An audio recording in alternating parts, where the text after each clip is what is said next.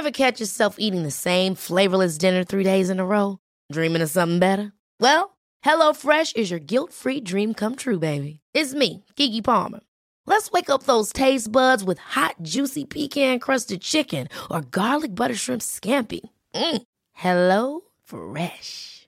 Stop dreaming of all the delicious possibilities and dig in at HelloFresh.com. Let's get this dinner party started.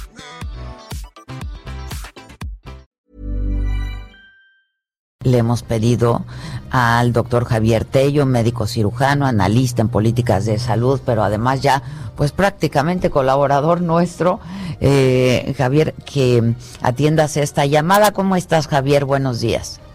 Buenos días, Adela. ¿Qué tal? ¿Cómo estás? Muy bien, muchas gracias. Eh, y gracias de nuevo por, por estar eh, otra vez con nosotros en este espacio, porque pues han surgido muchas inquietudes con respecto a la vacuna, ¿no? Hoy todavía en la mañanera escuchaba yo que a pregunta de uno de los eh, reporteros asistentes de qué va a pasar, hay una cartilla de vacunación, se va a llevar un registro, porque si alguien ya se aplicó la de Pfizer y luego se quiere aplicar la otra para tener más protección, este se va a poder hacer o cómo se va a llevar todo este registro eh, y muchas inquietudes, Javier. Sí, Adela, mira, lamentablemente lo que no hemos visto es una comunicación adecuada. Yo creo que ahí, esa es la base de, de primero es que, no ha habido claridad, ¿no? Absolutamente, y muchos malos entendidos. A ver, vamos por partes. Primero, lo que mencionabas tú, que si se puede comprar la vacuna, que si me voy a Estados Unidos y no sé qué. Hace ya cerca de 10 días que alguien le preguntó al subsecretario López Gatel que si los privados iban a poder tener vacunas y en vez de decirles la respuesta simple es no, no se puede porque no la venden en ningún lugar del mundo, empezó a darnos, eh, a tirarnos un rollo sobre la justicia social y la, y la solidaridad y no sé qué y la gente sencillamente lo tradujo en el gobierno lo va a prohibir.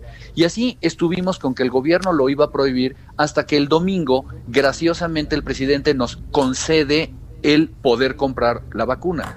Dice, sí, pero ¿dónde la compras, no?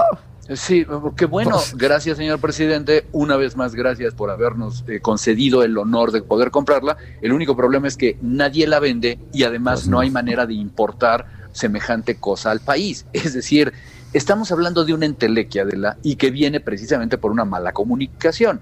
De la misma forma, no han comunicado cuál es la logística que sigue. Perdón, ya estamos en el día 4 de aplicación de las vacunas y hasta el día de ayer se habían aplicado poco más de 9 mil. El mismo gobierno lo dijo. Nuestra meta es aplicar de 3 mil a 4 mil diarias. Perdón, no me salen las cuentas. Porque si con esa velocidad quiero yo aplicar las 150, eh, eh, perdón, las 1.4 millones de dosis uh -huh. que me dijeron que íbamos a tener a finales de enero, pues no me sale la velocidad. Hay más de 300 personas de las que tomaron foto y estuvieron, eh, ¿cómo se llama?, eh, entrenándose en el Centro Médico Nacional. ¿Hay más gente? Tampoco lo sabemos. Y uno de los detalles precisamente ese, eh, era ese, ¿no? Oye, yo he visto la foto de mis amigos médicos, mis amigas enfermeras que van y que se están vacunando, etcétera, y solamente veo una mesita con un cuate haciendo el típico paloteo mexicano en un papelito. Perdón, ¿y cuál es el certificado que les están dando? Sí, Muchas claro. cosas que no se saben. Y por supuesto, al momento que le preguntan, dice, no, sí, todo se tiene resuelto y bajo control, y claro que estamos llevando un registro, y claro que vamos es excelente. ¿En dónde podemos ver, consultar, revisar? ¿Dónde están las fichas técnicas? O sea, creo que la comunicación no ha sido adecuada y de ahí viene todas las confusiones que tiene la gente. Pues sí, y es normal la inquietud, ¿no? Este, absolutamente normal. Ahora, eh, ¿por qué no va a poder pasar? Eso es lo que me gustaría que, que, que, explicaras también, Javier. ¿Por qué no hay vacunas? Eh, pues comercialmente que, que, disponibles. Comercialmente disponibles, sí. Ok, bueno. Primero que nada hay que entender el estatus regulatorio. Estas vacunas, de hecho, dos vacunas, dos nada más, la de Pfizer, BioNTech y la de Moderna, están autorizadas en los países apenas en la Unión Europea y en, uh, en, los Estados Unidos y en Canadá, en Gran Bretaña, en México y en otros países de Latinoamérica, mediante el estatus de registro eh, autorización de uso de emergencia exclusivamente, emergency Nada use más. authorization. Ajá, Nada ajá. más. Esto significa Y solo esta- para los gobiernos, ¿no? Porque solo para los gobiernos. Pues ¿Por claro. qué se les da esto? Porque primero que nada siguen en estudios de fase 3. A los que vacunaron en el protocolo de vacunación de fase 3 de, de hace cinco meses, esos voluntarios siguen en observación durante 24 meses seguramente. Es decir, el, entre comillas, experimento no ha terminado. El punto es que como se han obtenido buenos resultados y esto urge, tú das esa autorización de uso de emergencia. Por cierto, la autorización se puede revocar en cualquier momento, ¿eh? Sí, o sea, vamos a suponer que de repente surgiera un efecto colateral que nadie sabía, eso pudiera poner una alerta y en ese momento queda revocado. No es lo mismo que lo que se contempla en la ley para que tengas un registro sanitario normal de cualquier medicamento o biológico o eh, algún device para, para, la, eh, para la salud. Entonces, cuando tú tienes los estudios clínicos terminados, cuando tienes hechas tus pruebas de estabilidad química, cuando sabes que tienes pruebas de calidad, etcétera, tú sometes una carpeta de autorización con un trámite que normalmente puede llevar de tres a seis o a nueve meses. Te lo puedes en el caso de México a la COFEPRIS, en el caso Ah, de Estados COFEPRIS. Unidos a la FDA, sí, ok. Exactamente. Y con ese registro sanitario, una vez que tú tienes el registro sanitario, nada te impide, ¿sí? que puedas comercializarlo. Es decir, el discurso de voy a permitir y voy a prohibir no aplica. La ley es muy clara. Si tú tienes un registro sanitario, que alguien someta un registro sanitario y si obtiene ese registro sanitario puede comercializarlo en México e importarlo, como ocurre ya con otras vacunas de otras cosas. Por ejemplo, las que les ponen eh, este tu auditorio a sus hijos, que las pueden ir a comprar con el pediatra, o la vacuna de la influenza que se puede comprar en dos versiones y lo que sea. Pero estas vacunas no, y no las venden en ningún lugar del mundo. Esa es eh, el- la, la parte, la parte sencilla, ¿no? Ahora, ¿Cuándo va a ser esto posible? Seguramente dentro de muchos meses, quizá hasta el año 2022, no lo sabemos porque tenemos que ver cómo evoluciona esto. Si vemos que, primero que nada, el suministro que tienen los fabricantes les da como para tener un inventario para uso comercial, entonces seguramente que la van a vender. Hoy, Adela, no se dan Pues abasto. primero van a... Los- pues sí, No se dan abasto en el mundo para entregar todas las vacunas que necesita el planeta en este momento. Hay países pobres que se calcula que no van a, a poder ligar más del 20% de su vacunación en el año entrante porque sencillamente solamente han tenido muy poco dinero o les van a donar vacunas a esos países. Y eso es, eso es realmente dramático. Entonces, no van a alcanzar las vacunas para resolver la emergencia en el mundo, mucho menos hay para vender. Ahora, en el caso de Estados Unidos, porque estaba yo leyendo por ahí algunos artículos, decían, en marzo eh, es probable que ya haya instancias privadas que tengan la autorización para vender la vacuna. ¿Será? Ese es, ese es una, sí, perdón Adela, pero es que ese es un error de interpretación. No Ya. van a vender la vacuna, van a administrar la vacuna, ¿sí? Eh, ¿Qué es lo que ocurrió? El gobierno de Estados Unidos, en este programa que le llamó Warp Speed, dijo, bueno, le vamos a, a dar facilidades, dinero, facilidades fiscales para que fabriquen vacuna y luego vamos a hacer una organización logística que a mi manera de ver es impresionantemente buena, eh, con la cual vamos a distribuir la vacuna. Entonces el gobierno ya tiene contratos con administradoras de servicios de salud, estas que se llaman HMOs, y eh, es un error de interpretación porque básicamente las cadenas de farmacias dijeron vamos a tener disponible la vacuna para administración. ¿De dónde viene esto? El gobierno de Estados Unidos hizo contratos con varios eh, operadores para la logística y poder distribuir.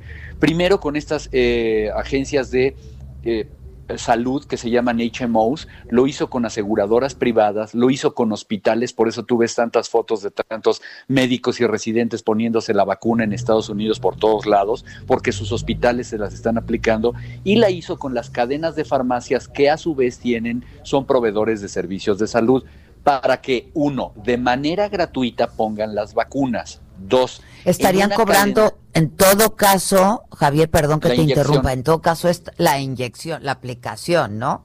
Exactamente. Y la ley prevé además que si te cobraron 15 dólares por inyectarte, sí, te lo, va, te lo puede reembolsar tu seguro. Sí, o sea, no pues soy pecata minuta, pues. Pero va a ser de aplicación gratuita.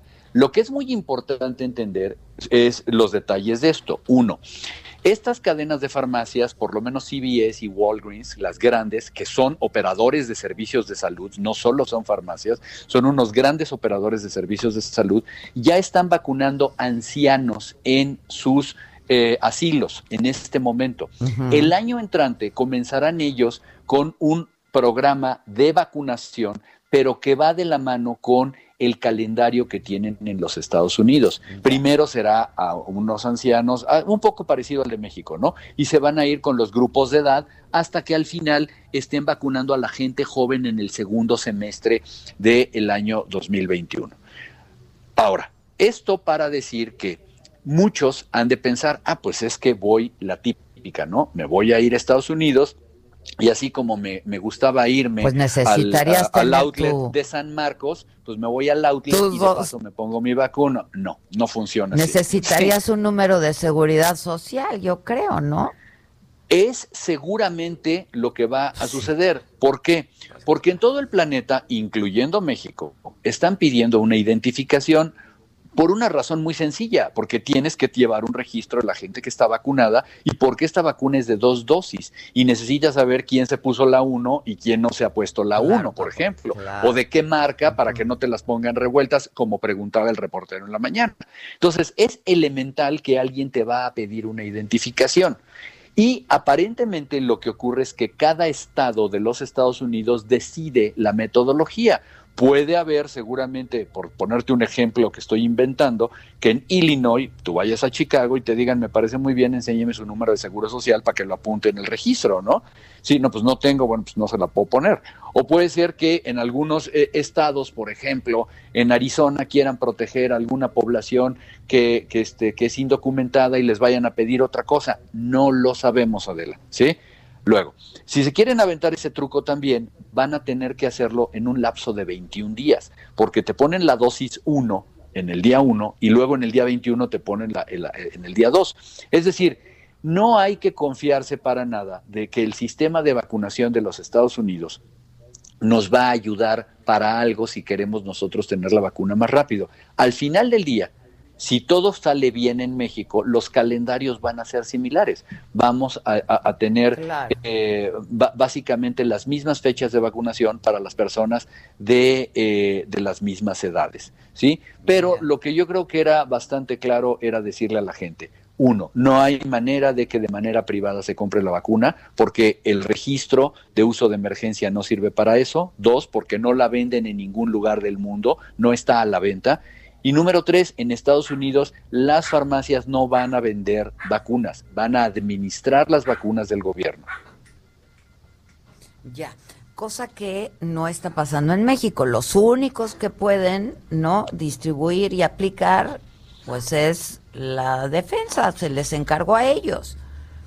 Qué bueno que tocas ese tema. Mira, hasta este momento, digo, hasta el día de hoy, Por eso la logística, pues a lo mejor está lentona. Yo creo que a este punto, pues tenemos que ver qué hacen con las dosis que hemos recibido y cuántas vamos a recibir, no sé, el lunes de la semana que entra. Pero yo creo que en el momento, Adela, que tenemos que vacunar a 90 millones de adultos en México, algunos con dos dosis, necesitamos realmente tener una maquinaria impresionante, nunca antes vista. Todos los servicios de salud de México coordinados tal vez podrían lograrlo. Pero si no, lo que sí necesitamos es un plan en donde estemos coordinándonos en, como ya sucedió, los planes de asociación médico, eh, eh, perdón, eh, público-privadas. Tú recuerdas cómo los hospitales privados le ayudaron al gobierno de este federal cobrando al costo la atención para todos los pacientes que no tenían COVID al inicio de la pandemia. Esto ya, ya ha sucedido. Entonces, vaya, yo creo que lo que sigue es que el gobierno se siente en la mesa con proveedores logísticos especializados, con sistemas de salud, con hospitales privados, con cadenas de farmacias, para poder hacer exactamente esto, que de manera gratuita se aplique la vacuna y que vaya, si, si, si hay que eh, cobrar el costo que lo, que lo pague el gobierno, de todos modos el gobierno va a pagar jeringas en un lado o va a pagar jeringas en el otro. Entonces solamente una transferencia del costo de A a B, no, no le veo el mayor problema. Y un punto de la, del que nadie ha hablado. ¿Qué va a pasar? Y tengo que decirlo yo, ¿eh?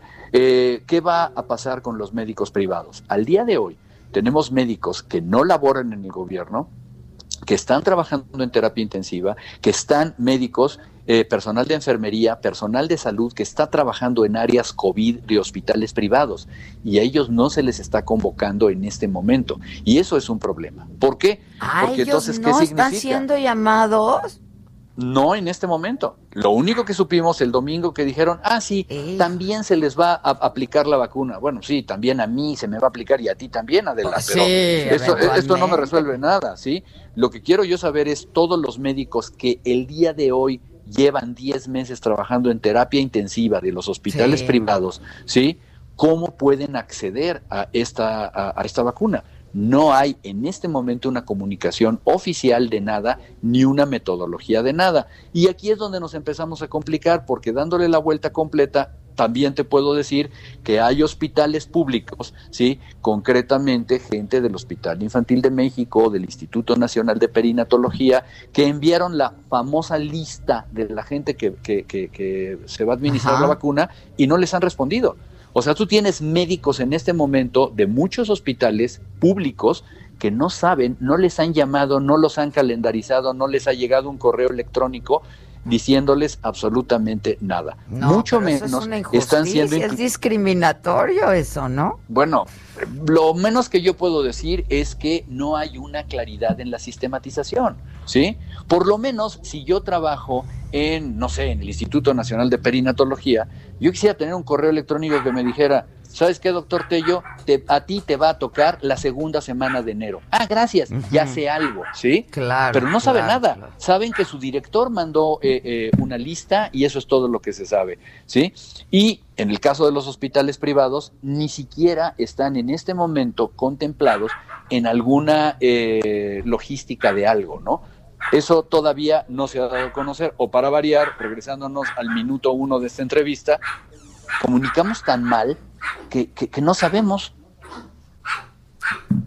Pues sí, terrible. Oye, doctor, ya que te tengo en la línea y antes de, finalizar, te quiero hacer una pregunta. También hay cierta inquietud porque han habido algunas versiones y periodísticas eh, de algunas revistas científicas de prestigio, etcétera, en donde hablan de eh, pues algunos efectos que, ha tenido la vacuna, como parálisis facial, hablan de la de Pfizer, por ejemplo, la de AstraZeneca. No sé qué sabes tú al respecto.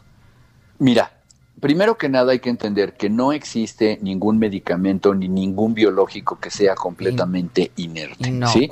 Todos, todos los medicamentos y todos los biológicos tienen efectos secundarios, siempre. No hay. Si no, si no los tienen, sencillamente no funcionan. O sea, esto para que la gente se quede tranquila. Número dos, eh, eh, las vacunas han demostrado hasta el momento, por eso te digo que siguen en fase 3, han demostrado hasta el momento los niveles de eficacia, pero lo más importante de seguridad. Es decir, los efectos colaterales sumados que tú puedas ver de cualquier eh, de cualquiera de las vacunas en este momento no son significativamente, eh, estadísticamente significativos como para poner una voz de alarma. Sí, hay gente, la mayoría puede llegar a tener, digo, la mayoría de los efectos secundarios. Lo que pasa es que la mayoría no van a tener ningún efecto. Pero si tienen efectos secundarios, la mayoría seguramente van a tener dolor en el brazo. Y esto, sí, esto no pasa nada que te duele el brazo, ¿no? Pero algunos, sobre todo con algunas idiosincrasias que no se conocen en este momento, porque estamos arrancando, ¿sí? Seguramente que pueden llegar a tener algún tipo de, de, de efecto secundario. Para ello, existe un programa que se llama farmacovigilancia y por eso es que primeramente todos los eh, que, han tenido alguna reacción que crean que es atribuible a la, a la, vacuna deben ir a sus unidades de salud a decirlo para que se levante un reporte de farmacovigilancia correspondiente. Lo que sabemos es, hasta el momento, los efectos son muy aislados, pueden ser además terriblemente variados, puede ser cualquier, eh, cualquier tipo de cosa. No hay, no hay, por ejemplo, un efecto específico más allá del dolor o, de algo de fatiga y cansancio que pudieras tener, que sea realmente distinto a lo que se vio en los eh, avances que han tenido los estudios clínicos. La gente se tiene que sentir muy tranquila y sobre todo tiene que estar muy confiada porque, eh, mira, la vacuna como lo dijo en la grabación el, el, subsecretario de Salud, la vacuna no va a terminar con la pandemia. No es el principio del fin de la pandemia. Eso lo tiene que entender la gente porque no se tiene que confiar.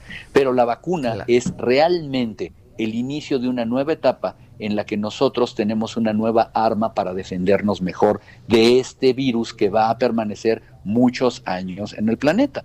Entonces hay que tener cuidados generales, hay que usar el cubrebocas, hay que mantener sana distancia, hay que mantener higiene, pero yo creo que lo más importante es ir y vacunarnos cuando nos llamen, cuando nos toque. La gente tiene que ir con toda la confianza. Buenísimo, te agradezco mucho, ¿eh? Muchas gracias como siempre y te estaremos dando lata en los próximos días, Javier. Te mando un abrazo. Ojalá Igualmente, que, muchas felicidades. un rato, mucho. que lo que pasó en el 2020 se quede en el 2020, pero esto va para un rato más, ¿no? Exactamente, hay que ser pacientes y tomarlo con mucha inteligencia y mucha calma. Te mando un abrazo, muchas gracias. Igualmente, abrazo para ti, que estés bien. Gracias, doctor Javier Tello, muchas gracias. Ever catch yourself eating the same flavorless dinner three days in a row? Dreaming of something better? Well, HelloFresh is your guilt-free dream come true, baby. It's me, Kiki Palmer. Let's wake up those taste buds with hot, juicy pecan-crusted chicken or garlic butter shrimp scampi. Mm. Hello Fresh. Stop dreaming of all the delicious possibilities and dig in at HelloFresh.com. Let's get this dinner party started.